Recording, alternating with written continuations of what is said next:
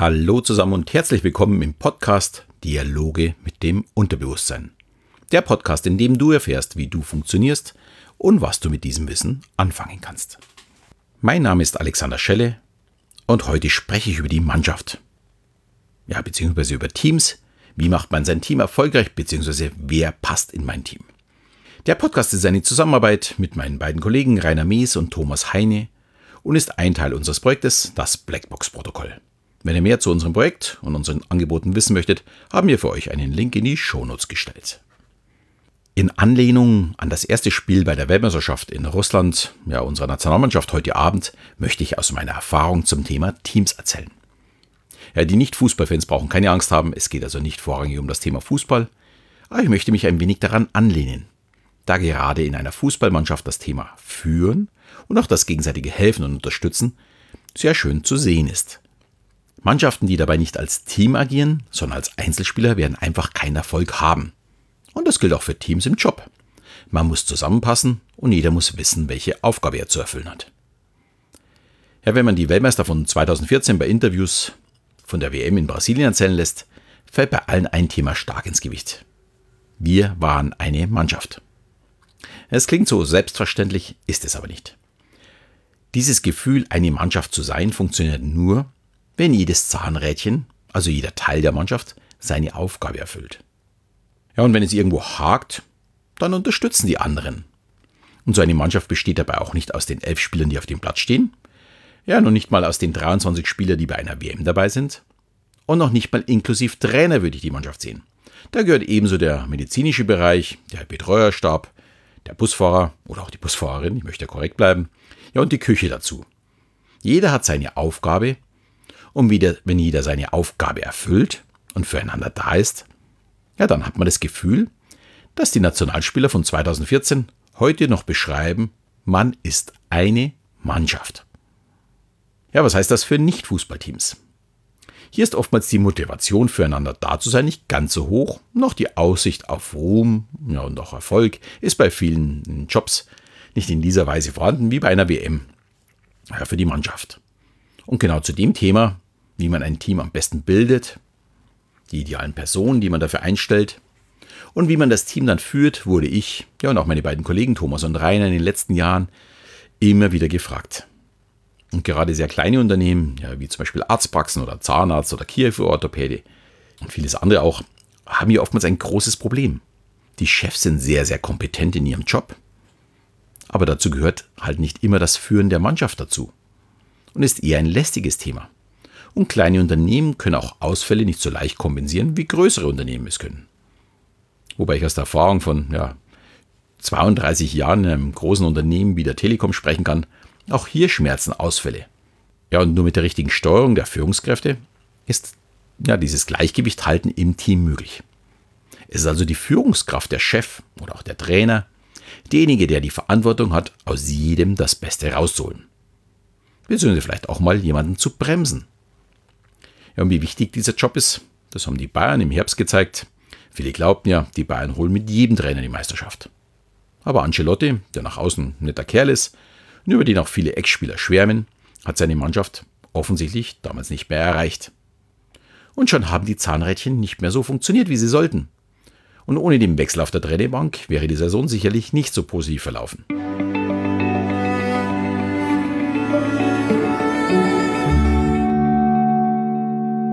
Ja, das Beste rausholen kann man im ersten Schritt über Motivation. Ohne geht es einfach nicht. In der Psychologie unterscheidet man dabei von der intrinsischen Motivation und der extrinsischen Motivation. Also der Motivation von einem selbst raus oder der, die von außen kommt. Wie man sich vorstellen kann, ist die intrinsische sicherlich die bessere Variante.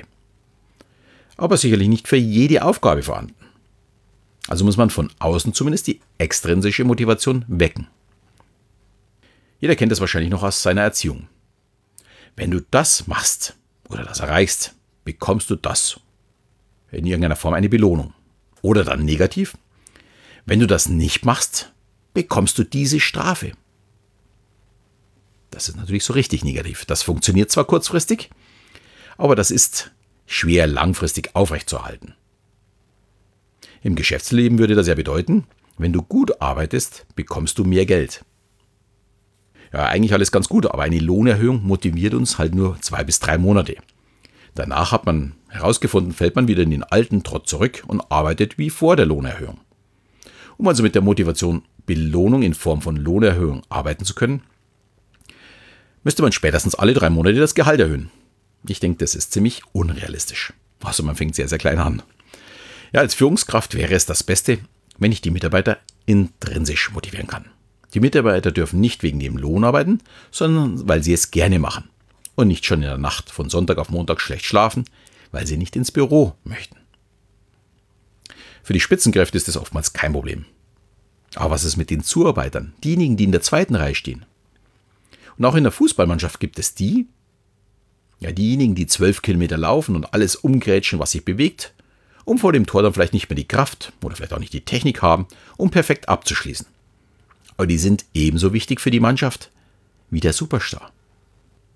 Ja, ohne eine Mannschaft, also wirklich Mannschaft meine ich, ist ein Messi, Ronaldo oder Neymar auch nicht erfolgreich. Und das müssen Sie verstehen. Erst dann ist Erfolg möglich.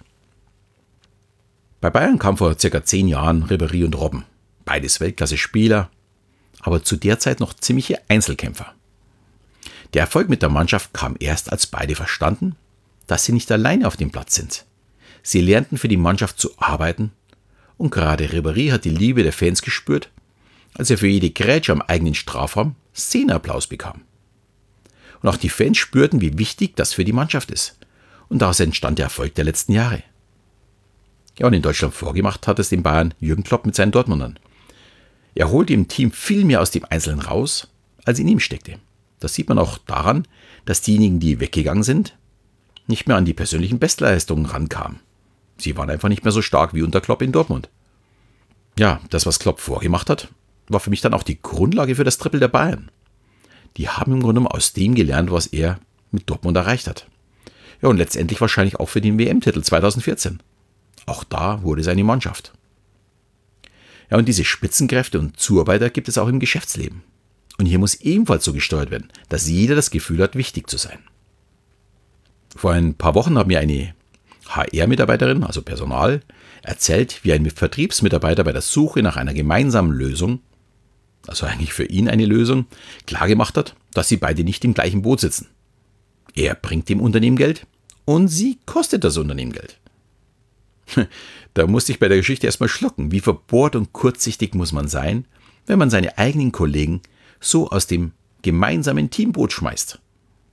Was bringt es ihm, wenn er jemanden fertig macht, der ihm den Lohn überweist und den Rücken frei, um erfolgreich verkaufen zu können? Hier ist klar die Aufgabe des Chefs, seinem Star, also dem Verkäufer, klarzumachen, ohne die anderen geht es nicht. Die sind ebenso wichtig, auch wenn er das Geld reinholt. Ja, und der nächste Schritt ist für die Führungskraft, um ja, alle zu motivieren, Etappenziele auszugeben und diese dann auch zu loben bzw. zu feiern. Bei der WM ist das ganz einfach. Da sollte nicht das Ziel sein, Weltmeister zu werden. Das wollen schließlich die anderen 31 Mannschaften auch.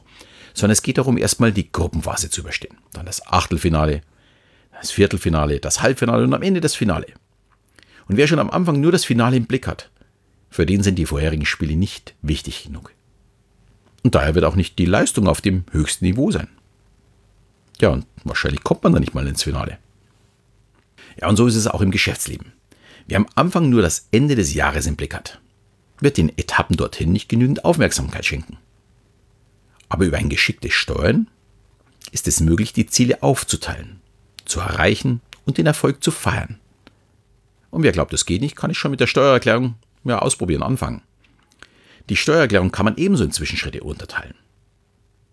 Nimm dir als erstes vor, nur alle Belege zu sammeln und zu ordnen. Wenn du fertig bist, freust du dich einfach darüber, über das Ergebnis.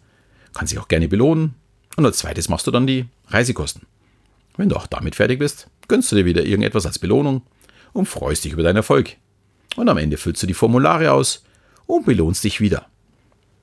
So ist es nicht mehr ein großes Ganzes, wovor man immer wieder zurückschreckt und sagt, ach nee, mache ich nächste Woche, nee, mache ich nächste Woche. So geht es mir zumindest immer. Kleine Schritte und das Erreichen des Ziels helfen unheimlich, um motiviert zu bleiben. Selbst bei der nervigsten Arbeit.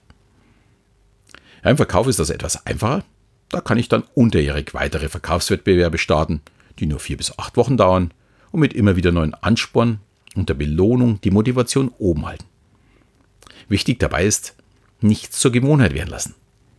Gewohnheit heißt gleichbedeutend mit ja, nachlassender Motivation. Und das wollen wir nicht. Deshalb sollte man sein Team immer wieder aufs Neue überraschen.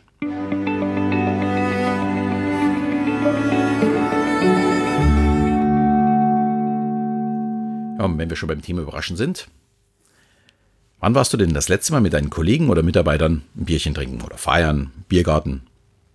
Die Beziehungen untereinander sind in einem Team auch extrem wichtig. Das kann man als Chef steuern, wie es zum Beispiel die Nationalmannschaft mit einem Ausgleich in der Freizeit macht. Gemeinsame Ausflüge oder sie machen Wettbewerbe auf das Playstation oder beim Tischtennis oder was auch immer. Und all das fördert das Miteinander. Und es kann auch aus der Mannschaft oder aus dem Team raus passieren. Das muss nicht unbedingt die Führungskraft machen. Die Extrovertierten werden so gesteuert von der Führungskraft, dass sie das Team am Leben halten und immer wieder neue Erlebnisse generieren und dabei die ruhigeren, die Introvertierten mitziehen und sich dabei auch als Teil des Teams verstehen. Beim Bier oder einem Glas Wein lernen sich die Mitarbeiter auf einer ganz anderen Ebene kennen. Ja, und wenn man dann weiß, welche Probleme vielleicht der Kollege hat, zum Beispiel mit dem Kindergarten, dass man das Kind immer erst ab einer bestimmten Zeit abgeben kann und ja deswegen immer ein paar Minuten zu spät kommt, dann kann man es viel leichter akzeptieren, als wie wenn man glaubt, der verschläft jeden Tag. Dann wird man genervt sein davon. Ja, noch ein wichtiger Punkt in der Zusammenarbeit. Betrachte nicht nur das Ergebnis, sondern auch den Aufwand, der dahinter steckt. Wenn ein Thomas Müller zwei Tore schießt, bekommt er von den Medien und den Fans eine gute Note. Egal wie schlecht er im Rest des Spiels war und eigentlich nur zweimal angeschossen wurde. Der Ball von alleine reinhoppelt. Wenn er aber 13 Kilometer in einem Spiel läuft, wenig Ballaktionen hat, aber damit seinen Mitspielern Räume öffnet, die ohne seine Laufwege nicht vorhanden gewesen wären, dann bekommt er eine schlechte Note in der Öffentlichkeit. Natürlich weiß ich, es zählt in einem Spiel das Ergebnis. Aber wenn er mit viel Laufen seinem Team mehr hilft als mit den Toren, passiert doch genau das. Warum ist es also weniger wert? In meinen Augen ist das eben nicht weniger wert. Beim Beurteilen einer Leistung muss man auch den Aufwand berücksichtigen. Wenn man seinen Kindern nach einer guten Schulnote sagt, da hast du dir sehr viel Mühe und Arbeit gemacht, ist es für das Kind motivierender, als zu sagen, du bist ein sehr kluges Kind. Die Anerkennung des Aufwands ist auch als Erwachsener immer noch extrem motivierend. Also sage es deinen Kollegen auch. Ich habe zum Beispiel als Account Manager zum Teil Verträge über mehrere Millionen gemacht. Aber habe ich die wirklich allein verkauft? Nee, natürlich nicht. Wahrscheinlich habe ich dabei sogar den geringsten Teil und den geringsten Aufwand daran gehabt. Ein oder mehrere haben sich um die technische Lösung gekümmert, einer um die Zahlen, ein weiterer hat für die, sich für den Vertrag zuständig gefühlt. Und genau genommen war ich nur der, der das Tor am Ende geschossen hat. Aber ohne die Zuarbeit wäre es nie so weit gekommen. Daher versuchte ich auch zwischendrin immer wieder, mich zu bedanken und zu loben und damit die Motivation für mich zu arbeiten, ja, oben zu halten. Das machen übrigens auch Fußballer, wenn sie dem Mitspieler mit dem Daumen nach oben zu verstehen geben, dass ihnen der Pass oder die Idee gefallen hat, auch wenn er mal nicht ankommt. Ja, und zum Abschluss möchte ich noch einen wirklich ernst gemeinten Tipp. Habt Spaß an dem, was ihr tut. Das ist mir wirklich sehr wichtig. Der britische Wissenschaftler Andre Oswald erforscht den Einfluss von Glück auf die Produktivität von uns Menschen und fand bei einem Experiment heraus, dass glückliche und positiv denkende Menschen rund 12% produktiver sind als unglückliche. Also was gibt es noch für einen Grund, keinen Spaß zu haben? Ja, und damit auch wir ganz viel Spaß beim Erstellen dieses Podcasts haben, bitte ich euch heute darum, uns zu bewerten. Und nur so haben wir die Chance dann auch zu wachsen. Daher nehmt euch vielleicht mal auch die zwei Minuten Zeit für eine kleine Rezension, darüber würden wir uns noch viel mehr freuen. Und ihr helft uns einfach, unsere Ziele zu erreichen. Vielen Dank dafür. Ja, in diesem Sinne verabschiede ich mich auch im Namen von Thomas Heine und Rainer Mees, am Mikro heute Alexander Schelle und bis zum nächsten Mal, wenn es wieder heißt Dialoge mit dem Unterbewusstsein.